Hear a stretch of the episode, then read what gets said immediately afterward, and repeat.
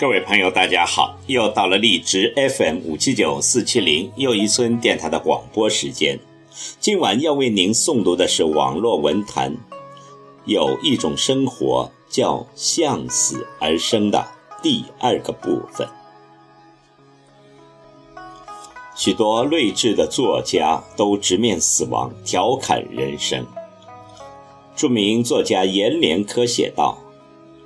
实话说，我常常为死亡所困，不愿去想人的自然生命在现实中以什么方式存在才算有意义。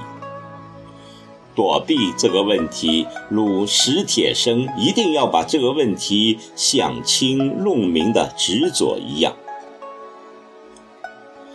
今天要讲的还是主持过上百场追悼会、送别会的袁女士的故事。下半部分，葬礼是一种道别，而道别，并不意味着绝望。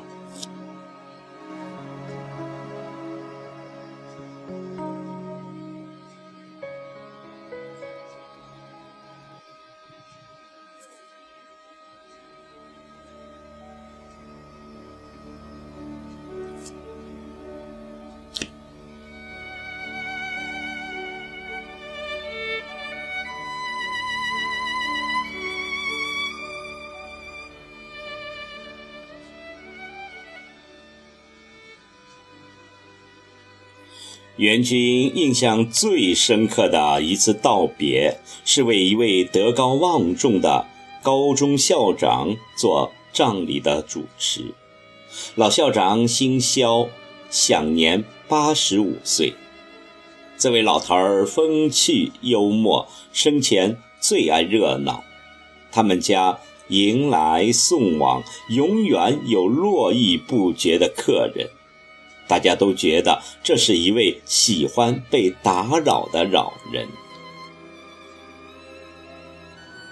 校长的老伴在商量葬礼的仪式时，没有向袁军提出任何要求，只是很细节的讲了老校长生前的点点滴滴，包括每次夜里十一点送走最后一位客人时，老校长经常说的一句话。真不知道这个院子里还能热闹多久。在老人家细细碎碎的述说中，袁军知道了老校长其实已经身患四种癌症，生命对他来说已经是沉重的负担。可是每一次濒临死亡，他还是会顽强的抗争。他希望这个院子还能热闹一段时间。他总是微笑着、幽默着，也乐意看到来这个院子的人微笑着、幽默着，跟他告别。袁军没有将老人的告别仪式选在殡仪馆里，他想，这不是一个如此特别的老人想要的告别。老人喜欢热闹，喜欢分一些人生的智慧给那些还在赶路的人。最后的告别，他也一定希望以一种热闹而特别的方式。冥思苦想过后，袁军决定开一个 party，地点就在老校长的家里，让每一位来送行的人都讲一件与老校长有关的最有趣的事，让大家微笑着给老校长送行，也让这位老先生带着微笑上路。这个想法令老校长的夫人落泪，他对袁军说：“你应该算老肖交到的最后一个知己，谢谢你。”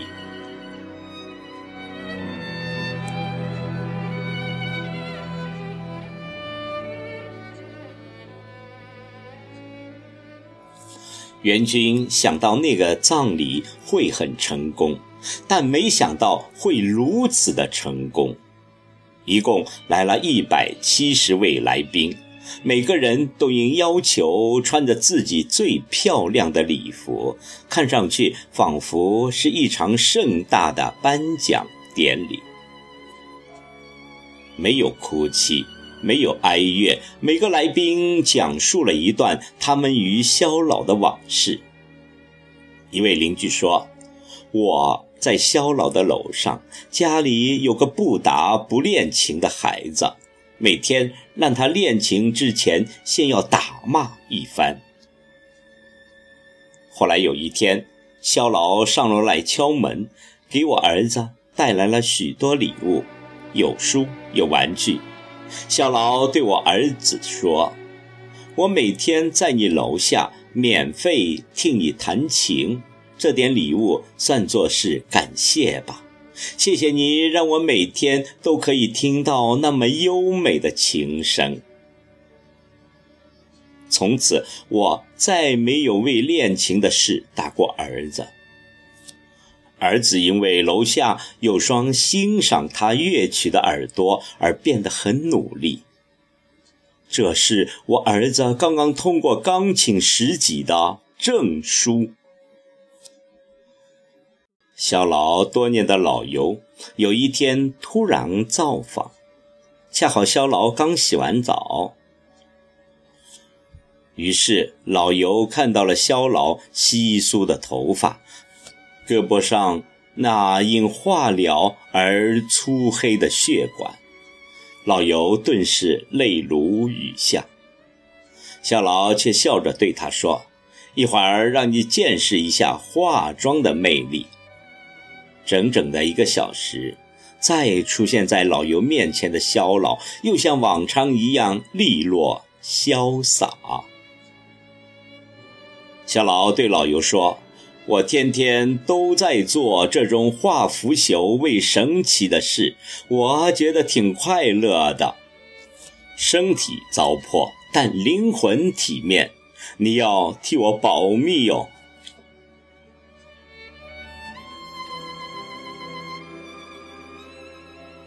一百七十个人，一百七十个故事，整个 party 大家一直在微笑的追忆，在一种感而不伤的氛围里，分享着那样一个智慧老人给每个人的人生带来的无穷教益。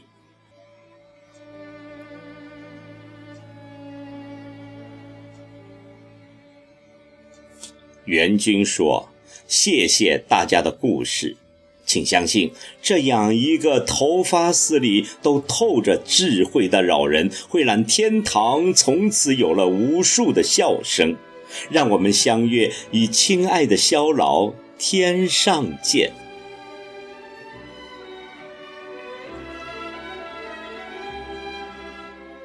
很少有人能把葬礼主持人这样一个职业当成爱好。最开始有人找上袁军时，他也总会想方设法的拒绝，而如今袁军却有求必应。两年了，他在葬礼和葬礼之间来回主持了将近百场葬礼，如同在近百个人的生命里穿梭。他说：“他就像活了一百辈子，体验了百味人生。现在的他很感谢这份工作给予他的一切。一场葬礼浓缩了一个生命从出生到死亡的全部。每一段故事对于元军来说都是养分。”